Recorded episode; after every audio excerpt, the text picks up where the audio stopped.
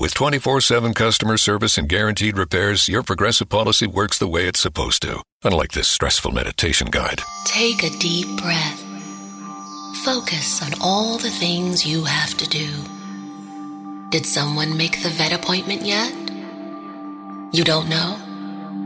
That feels like something you should know. Switch to Progressive today. You are a mess. Progressive Casualty Insurance Company and affiliates. Repairs through Progressive Network shops guaranteed for as long as you own or lease your car. Bom dia, gente. Bom dia, gente. Bom dia, todo mundo animado aí, feliz. Feliz? Animado e feliz? Não? É. Não dá pra ter tudo ao mesmo tempo. Estou brincando. Bom, é uma grande alegria estar aqui com vocês. É, e um grande desafio para mim. Para quem não sabe, primeira vez que eu vou ocupar essa posição, né, essa responsabilidade de compartilhar a palavra. E aí vocês vão perceber, assim, porque, meu, a gente está aqui direto tocando, vocês vão perceber como o violão pode ser uma muleta, sacou? Você não. Meu, não sei o que eu faço com o braço, entendeu? O que eu faço com o meu braço aqui? Tipo, segurar o microfone é diferente. Mas, principalmente, a, a responsabilidade de compartilhar a palavra de Deus e, e, e, e compartilhar o que ele tem falado comigo. Eu queria que a gente abrisse em Mateus 6, 9. Então, você pode abrir a sua Bíblia. O texto é ultra conhecido, você sabe de cor, na verdade mas é bom a gente dar uma lida e entender melhor a, o texto por meio da leitura também. Eu já vou falar que eu não vou garantir que vai ser bom, tá bom?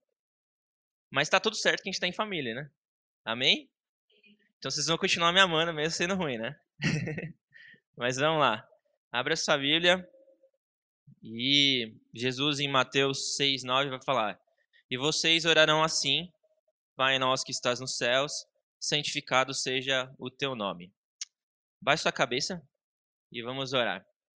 É, pai, a gente está aqui nessa manhã feliz, a gente cantou, a gente dançou, a gente participou como família, desde as crianças até as pessoas mais velhas.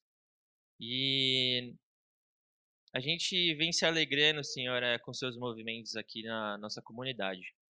A gente pede agora que o Senhor fale aos nossos corações por meio da tua palavra. É, talvez a forma não seja a melhor, mas a gente clama, Pai, que o Espírito Santo ele esteja ao nosso redor nos trazendo entendimento e que a gente chegue cada vez mais próximo do que a gente deve ser em Cristo Jesus. Essa é a nossa oração, é, em nome do Filho. Amém. Bom, eu queria começar falando sobre fazendo uma recapitulação. Você pode deixar sua Bíblia aberta. E a recapitulação ela vai começar lá no início do Sermão do Monte, que a gente já falou pra caramba aqui. A gente ainda tá nele, mas já falamos bastante. Começa em Mateus 5. Então você pode deixar aberto e gente, eu vou citando alguns pontos que eu acho importantes da gente relembrar para a gente introduzir no que a gente vai falar hoje.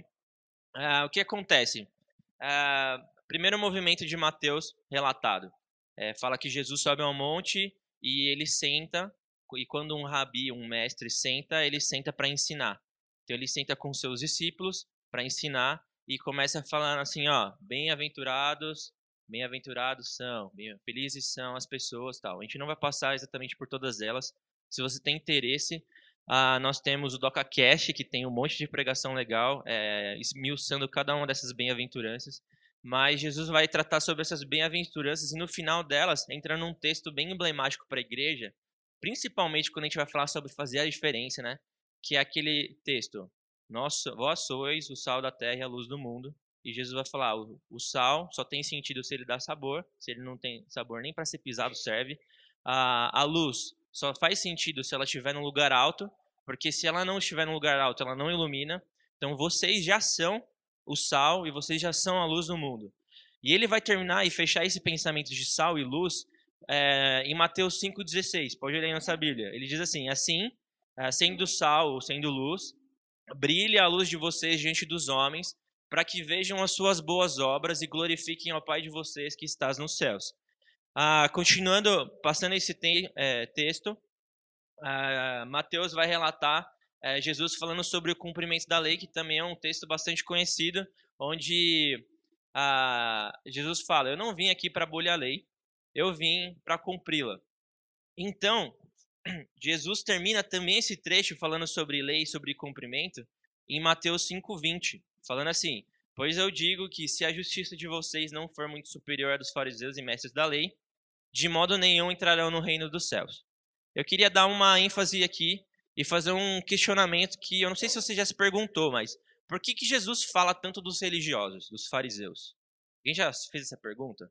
Ah, por que, que Jesus fala tanto dos fariseus, dos religiosos? E a pergunta é, meu, será que Jesus era um ativista? Será que Jesus era uma resistência? É... talvez se a gente olhasse na perspectiva da nossa época, a gente até pensasse, ó, Jesus é um, um cara que é da resistência que tá, tá como ativista, vamos mudar o planeta, não sei o que lá, sabe essas coisas. Mas eu penso um pouco diferente, eu queria trazer uma, uma alegoria para ver se a gente consegue entender. Eu faço engenharia mecatrônica, é, e como engenheiro mecatrônico, a gente tem muitas matérias sobre como produzir uh, uma determinada peça, por exemplo. Então, você pode fazer uma determinada peça a partir de uma usinagem, que você vai lá, coloca num torno, por exemplo, uma peça que não, tem, não é nada moldado, você vai retirando material e aquilo chega num produto final. Você pode fazer isso por meio de dobramento, ah, enfim, N formas. Uma delas é a seguinte: ah, existe uma específica que você precisa para fazer uma peça metálica no seu fim de um modelo. E o que, é um modelo? O modelo é uma referência física uh, da peça final que você almeja chegar. Então você quer ter, sei lá, um, a estrutura de um relógio. Para você ter o relógio, você tem que fazer então o um modelo do relógio para no fim você chegar num relógio de metal. Ah, qual que é o grande problema desse método? O problema, né? É que para você gerar um produto final, igual ao modelo que você, você quer, eh, quer fazer, é necessário fazer um molde. Então é modelo, molde e produto final. Essa é a sequência basicamente. É, e esse, nesse molde é onde você vai despejar o material, o metal fundido. Então você vai lá, derrete o metal, é, coloca nesse molde, quando ele secar, você vai ter a estrutura do relógio no final. O grande desafio é que é fazer um molde que permita chegar ah, num produto final igual ao que é o modelo. Por quê?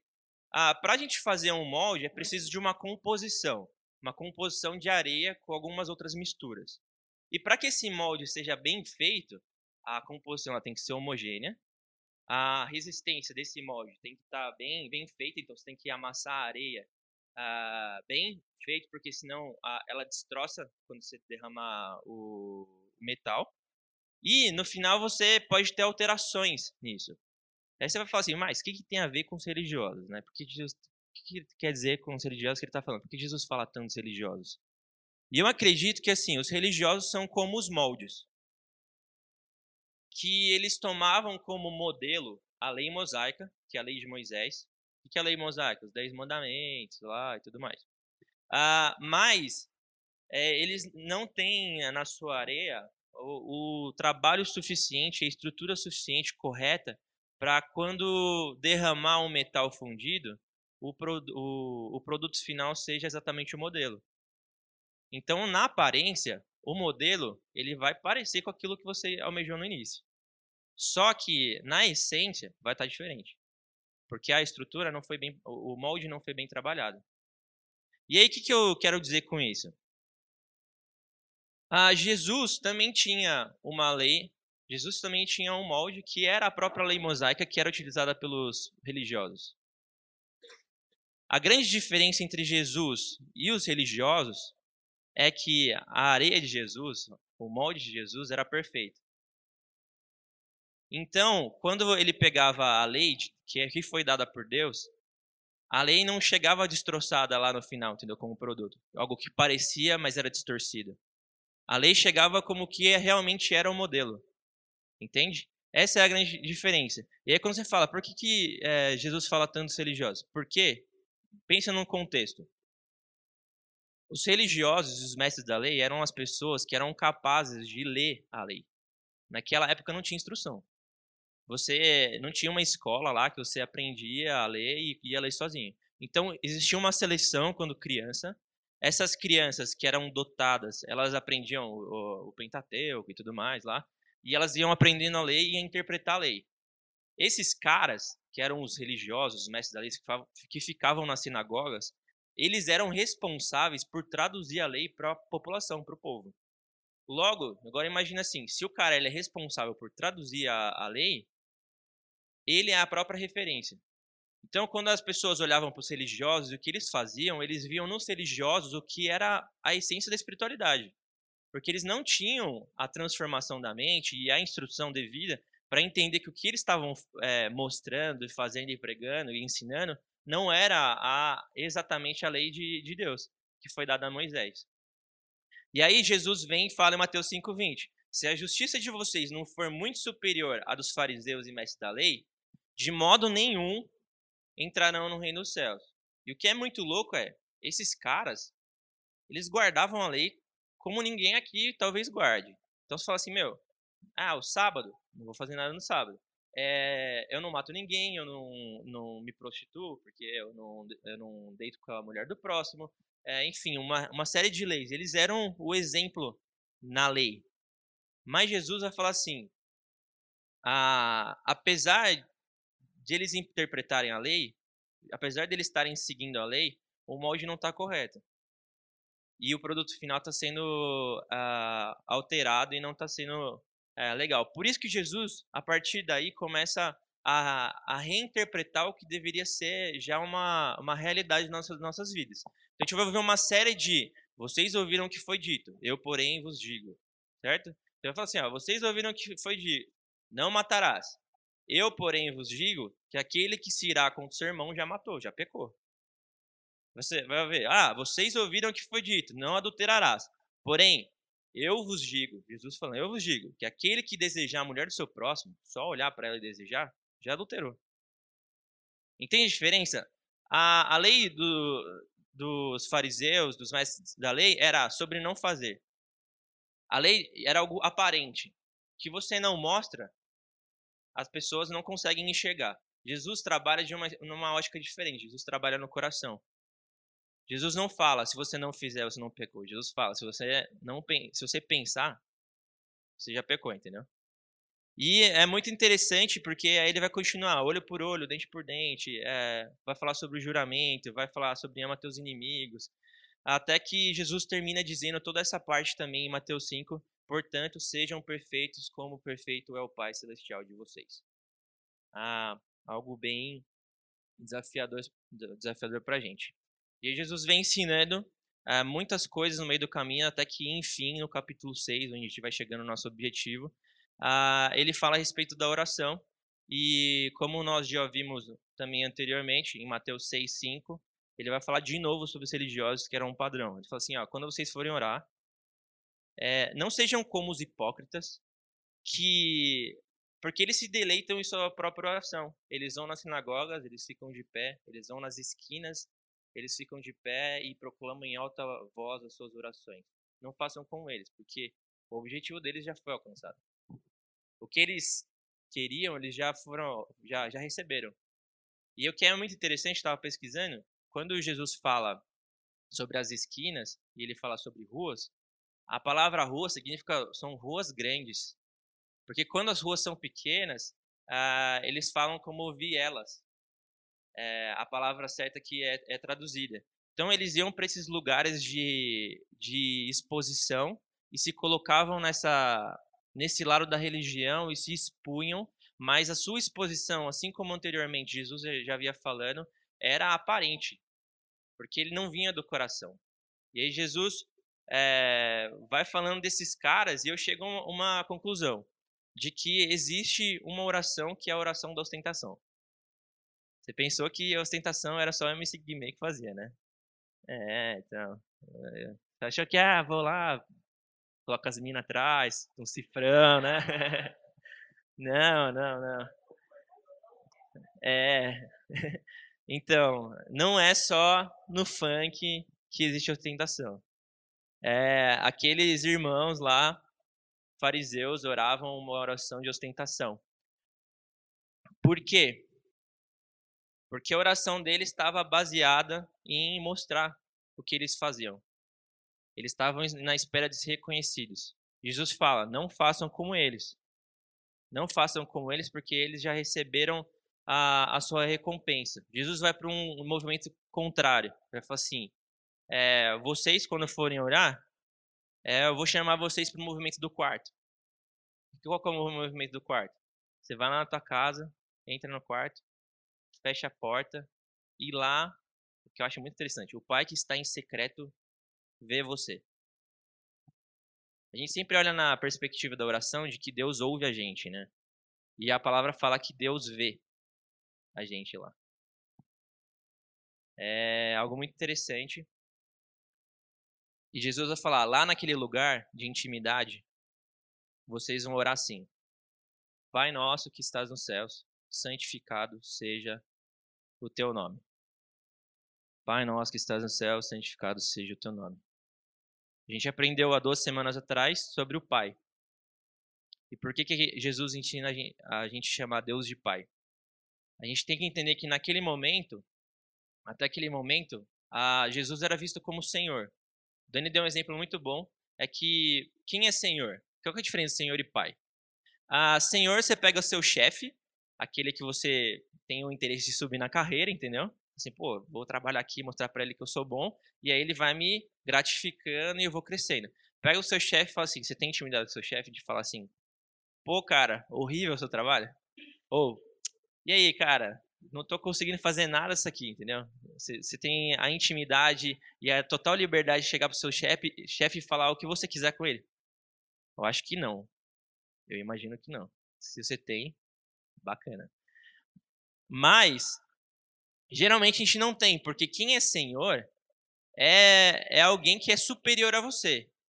Você não vai para uma monarquia e olha para a monarquia e fala assim: e aí, truta? Beleza? Bate aí. Vamos, vamos tomar um café, entendeu? A monarquia você vai exige respeito de você. Falar, ah, eu não sei como uma monarquia é excelentíssima, sei lá. É alguma coisa, excelência, enfim.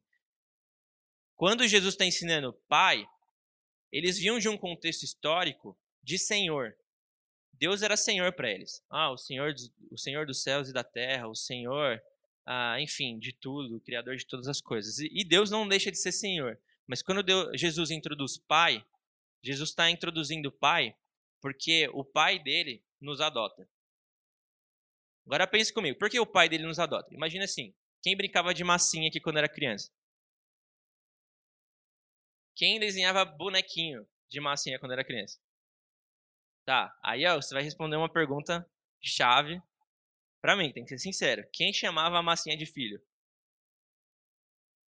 Ainda bem, senão a gente tinha que orar por você, né? Mas. É. não, não, não chamava.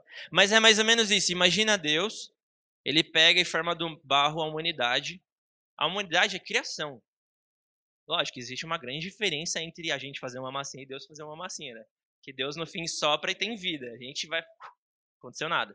Mas, qual que é o sentido da gente, de Deus, da gente, por exemplo, criar um bonequinho e falar: vem aqui, filho, agora vamos brincar? Entendeu? Não existe isso. Deus faz esse movimento contrário. Deus cria, Deus dá o fôlego de vida, e da criação, por meio de Jesus, o Pai de Jesus, ele nos adota. E aí o, o filho de Jesus está falando assim, ó, é, quando vocês forem orar, orem assim, pai. E aí o Dani trouxe um termo bem legal que é papaizinho, que é mais íntimo ainda. E por que a gente fala papaizinho? Porque a gente está dentro do quarto. E no quarto a gente tem intimidade com, com o pai, o papaizinho. É, agora pensa comigo. Se nós somos uma criação é, segundo a semelhança de Deus, e nós fomos adotados como filhos, e Jesus ensina Pai, ele também fala Pai Nosso. Quando Jesus fala Pai Nosso, e ele coloca todo mundo nessa, quem que é meu irmão? Todo mundo é meu irmão. E quem que é o Pai Nosso? Deus. Se Deus é nosso Pai, existe uma família aqui, certo? E quando a gente ora, a gente não ora no, ora no singular, porque a gente ora pela família. E é isso que Jesus é, vai falar, está é, tá traduzindo para a gente sobre a importância da, da pluralidade do corpo é, da família. É muito interessante a palavra do a palavra a palavra a parábola do mas esqueci o nome do filho pródigo é, que o Dani também compartilhou na semana passada, mas eu gostaria de relembrar. A parábola é a seguinte: conta a história que tinha um pai, dois irmãos, eles moravam na mesma casa, tinha um filho mais novo, o filho mais novo um dia chega e fala assim: Eu quero minha herança, eu vou embora. Naquela época, falar eu quero minha herança, aqui também, né? Ninguém fala quero minha herança. Mas, ó, você recebe herança quando o pai morre. Quando o filho fala eu quero minha parte da herança, que eu vou embora, primeiro, o pai fala: Você tá louco? É dinheiro é meu, entendeu? As coisas são minhas. Mas não, o pai, primeira coisa, dá e vai embora. O que, que o filho fala com isso? Você morreu para mim, tô pegando minha parte e tô vivendo minha vida. Ele sai, vai embora, o outro filho fica lá. Não tem mais é, história sobre é, essa parte, é, e o que, que aconteceu durante o que o filho estava lá. Mas fala que ele gastou todo o seu dinheiro, falam que foram com meretrizes, enfim. E aí ele viveu a vida loucamente, chegou num momento onde acabou o dinheiro, ele estava pobre, ele começou a comer a comida dos porcos Comendo a comida dos porcos, ele pensou: caramba, na casa do meu pai, os funcionários comem melhor que eu. Aí ele falou assim: bom, vou voltar para lá. E foi esquematizando.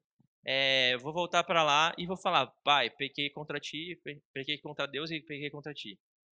É, ia pedir para ser aceito de volta. Ele foi nesse plano, voltou é, para casa. Quando chegou lá, o pai o avistou. E assim, tem uma, tem uma peça lá no JV na Estrada que é interessante, que é fim de tarde no portão. A ideia é de que o pai estava no portão todos os dias esperando o filho voltar. É, talvez a gente pense de uma, de uma forma meio louca, porque quando a gente olha Deus Senhor, a gente olha um Deus que não se importa com a gente. A gente não espera que Deus esteja no portão esperando a gente voltar. Mas quando a gente olha um Deus Pai, a gente olha um pai que está é, angustiado de ver o filho que se perdeu mas está esperando ele voltar, porque ele escolheu sair. E aí, nessa peça, mostra o pai no portão, fim de tarde no portão. Ah, a tarde está caindo, tudo está acontecendo, meu filho não volta, até que um dia eu avisto ele de volta. E o filho volta com aquelas ideias de falar para o pai: Meu, pequei contra Deus, pequei contra ti, mas não dá tempo, Jesus. Deus fala, o pai fala: é, Meu filho, é, coloca a roupa nele, coloca o anel, coloca a vestimenta, mata o novilho gordo que a gente vai fazer uma festa, meu filho voltou. É... E é muito louco porque começa a festa, começa o banquete e de repente um funcionário chega pro pai e fala assim, ô, o senhor, né, porque funcionário, é... seu filho mais velho tá lá fora, não quer entrar. Vamos lá ver lá o que tá acontecendo. Aí o pai vai lá, o filho revoltado já, o mais velho, e ele fala: Eu não acredito. Você matou um novilho gordo para esse moleque aí que gastou todo o seu dinheiro e foi embora, gastou todo o seu dinheiro, agora ele voltou e você matou um melhor novilho para ele e tá dando uma festa. Eu que estava aqui, o Senhor, o Senhor nunca fez, nunca deixou matar um novilho gordo para fazer uma festa com os meus amigos. Agora esse aí, seu filho que foi embora, você faz uma, uma festa do caramba. E aí, não fala o que aconteceu, se o filho entrou na festa ou não. Mas fica uma bastante interessante para a gente pensar, que é a seguinte: eram dois filhos numa família que tinha um pai. O pai era amoroso, porque o pai dá o dinheiro dele e mesmo quando o filho é, resolve voltar, ele aceita ele como filho, não como um escravo. E aí tem um outro irmão que trata o pai como senhor. Então você vê que nenhum dos filhos entendeu que aquilo lá era uma família. Porque um mata o pai e o outro trata o pai como senhor. Ele não está lá por amor ao pai, ele está lá porque ele não entendeu nada. Ele falou assim: ó, eu estou trabalhando com meu pai, aqui é a minha forma de viver. Se ele fosse filho, ele fala assim: vamos pegar a nossa família, vamos matar um novilho gordo e vamos cear junto. Qual que é a grande questão da história?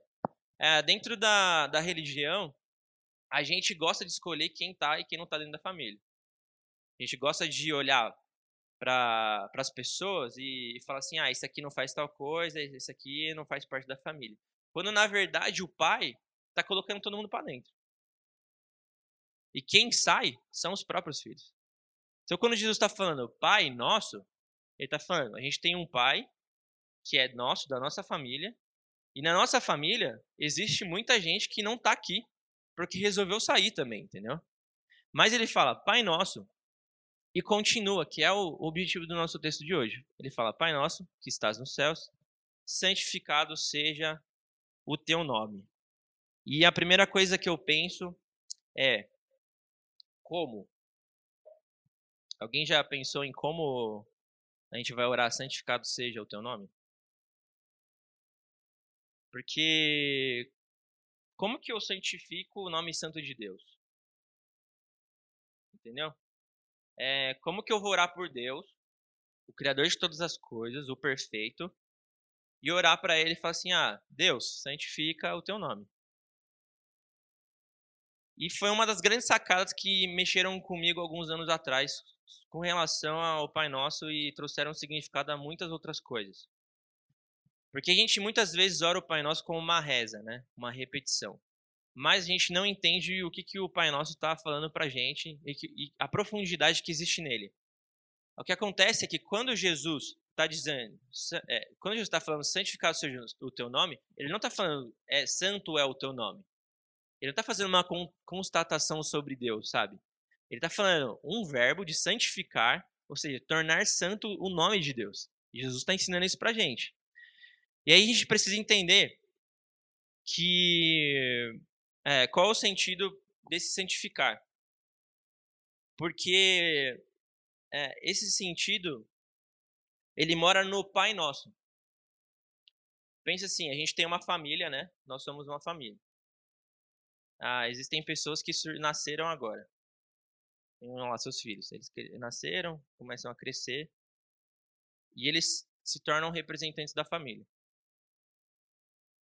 Então a família tem um pai e tem um monte de filho.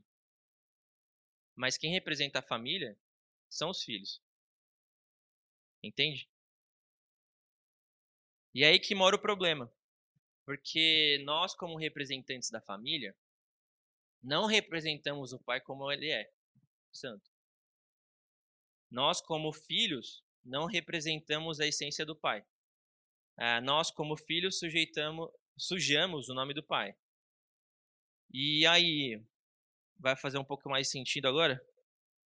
É, pensa nas vezes que eu e você, a gente fez coisas como cristãos, ditos evangélicos, a gente fez coisas e falou assim, mano, eu vou fazer independente de de estar tá errado e saber que Deus não compactua com isso. Então, quando Jesus está nos ensinando a santificado seja o teu nome, Jesus está falando sobre essas coisas que a gente fez e sugeram o nome de Deus, sugeram o nome da família. Porque a família de Deus não representa a santidade do Pai. Então, quando a gente está orando, santificado seja o teu nome, a oração santificado seja o teu nome é, é uma oração de transformação. É uma oração é, que quando a gente ora, santificado seja o teu nome, nós estamos pedindo, santificados, santifica o teu nome em nós, porque nós, como representantes teus, não representamos como és, santo. Nós, como os filhos, que somos da família, não representamos Deus como Ele é, santo. E por isso a gente está clamando, transforma-nos. Transforma-nos.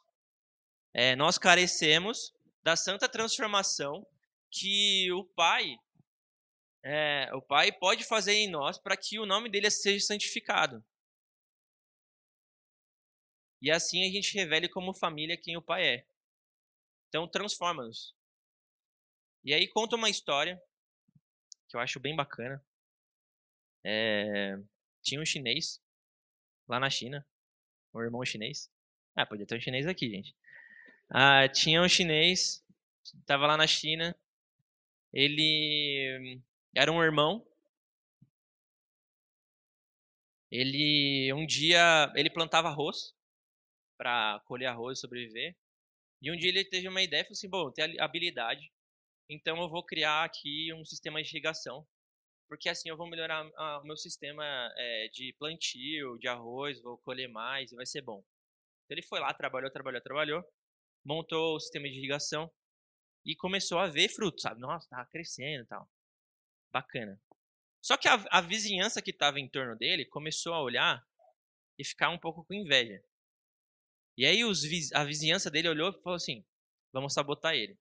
E eles foram lá e sabotaram, foram durante a noite, sabotaram o esquema dele lá de, de irrigação.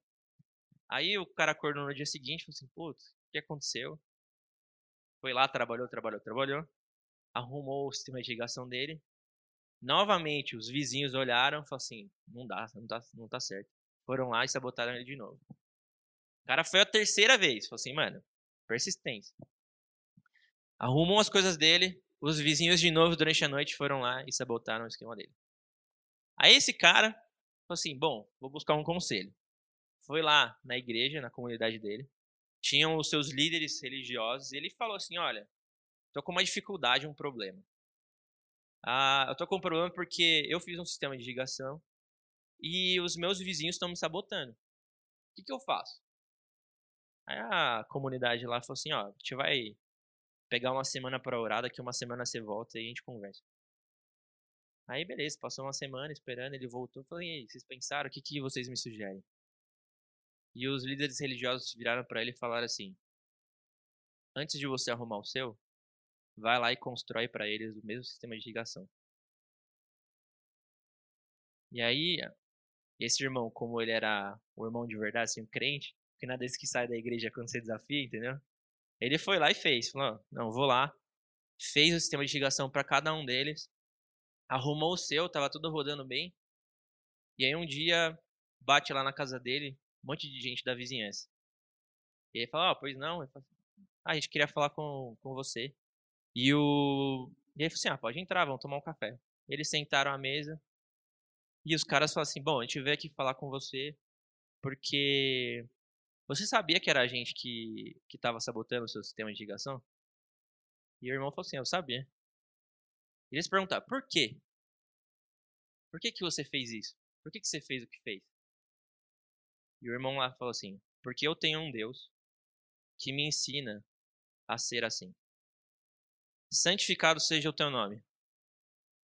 Santificado seja o teu nome. Ah, essa história é sobre santificação do nome de Deus. Ah, talvez seria muito mais fácil chamar a polícia e falar assim, cara, vem aqui me ajudar porque eu tô tendo trabalho, os caras estão entrando na propriedade, desgraçando tudo. Mas esse irmão foi lá e fez diferente. Fez o que é, Jesus nos ensina a fazer ah, santificado seja o teu nome. Mateus 5,48 vai dizer, né? Portanto, sejam perfeitos, como perfeito é o Pai Celestial de vocês. Santificado seja o teu nome. Ah, Jesus diz: Assim brilha a luz de vocês ah, diante dos homens, para que vejam as suas obras e glorifiquem o Pai de vocês que estás nos céus. Santificado seja o teu nome. É, a gente pode olhar para o Pai Nosso e orar. Pai nosso que estás no céu, santificado seja o teu nome, venha a nós o teu reino, seja feita a tua vontade, assim na terra como no céu. O pão nosso de cada dia nos dai hoje, perdoa as nossas dívidas, assim como nós perdoamos os nossos devedores, livra... enfim, e até o final. Só que eu acho legal, o Ari falou uma coisa muito interessante, que o Pai Nosso pode ser reduzido a poucas, poucas frases, que é, Pai Nosso que estás nos céus, santificado seja o teu nome, pois teu é o reino, o poder e a glória para sempre. Porque quando você fala santificado seja o teu nome, o reino de Deus vem. Quando você fala santificado seja o teu nome, você perdoa os seus devedores. Quando você fala santificado seja o teu nome, você deixa de cair em tentação, é livrado. Quando você santificado seja o teu nome, o olho por olho, dente por dente, é virar outra face. E eu não sei o que você tem passado, não sei a história de lá no profundo, o que você tem vivido. Eu sei que Jesus ah, nos convida à transformação, um pedido de transformação, um clamor de transformação, que é santificado seja o teu nome. Eu não sei quais são os seus desafios, eu não sei ah, quais são os seus entraves e tropeços. O que eu sei é que Deus, o Pai da família, do qual nós, como parte da família, revelamos para os nossos irmãos que ainda não entenderam, mesmo dentro ou fora da comunidade, ah, que são filhos Eu sei que Deus tem o maior interesse em, em santificar o nome dele em nós. Basta a gente fazer uma oração. Santificado seja o teu nome. E estar disposto a ouvir a voz dele e ser impactado e transformado pelo amor e, e pela, pela graça e também pela, a, pela responsabilidade que o Evangelho propõe a nós. Então abaixe sua cabeça e vamos orar. Pai nosso, nós estamos aqui nessa manhã é, entre família. Nós aprendemos sobre a tua palavra. Nós entendemos um pouco mais da oração que o Senhor nos ensina. E nós queremos, Pai, é, orar dessa forma, mas não somente como um rito, não somente como uma reza sem sentido. A gente quer, Pai, que a nossa oração, quando for feita, seja carregado, Senhor, é, de responsabilidade e de maturidade, porque nós entendemos o que isso diz. Então nós entendemos, Pai, e nós oramos, Pai nosso que estás nos céus, santificado seja o teu nome porque nós carecemos, Senhor, da sua transformação. Nós carecemos que o Senhor ah, trabalhe em nossos corações e nos transforme. Nós carecemos que a face de Cristo seja moldada em nós. Se isso não acontece, fica mais difícil que os nossos irmãos que ainda não entenderam te conheçam, te conheçam como Pai. Por isso, trabalha no nosso coração e imprime, Senhor, a face de Cristo em nós a Cristo que é o Filho perfeito e que tem a relação, Senhor, perfeita contigo, porque entende mais do que ninguém a sua paternidade.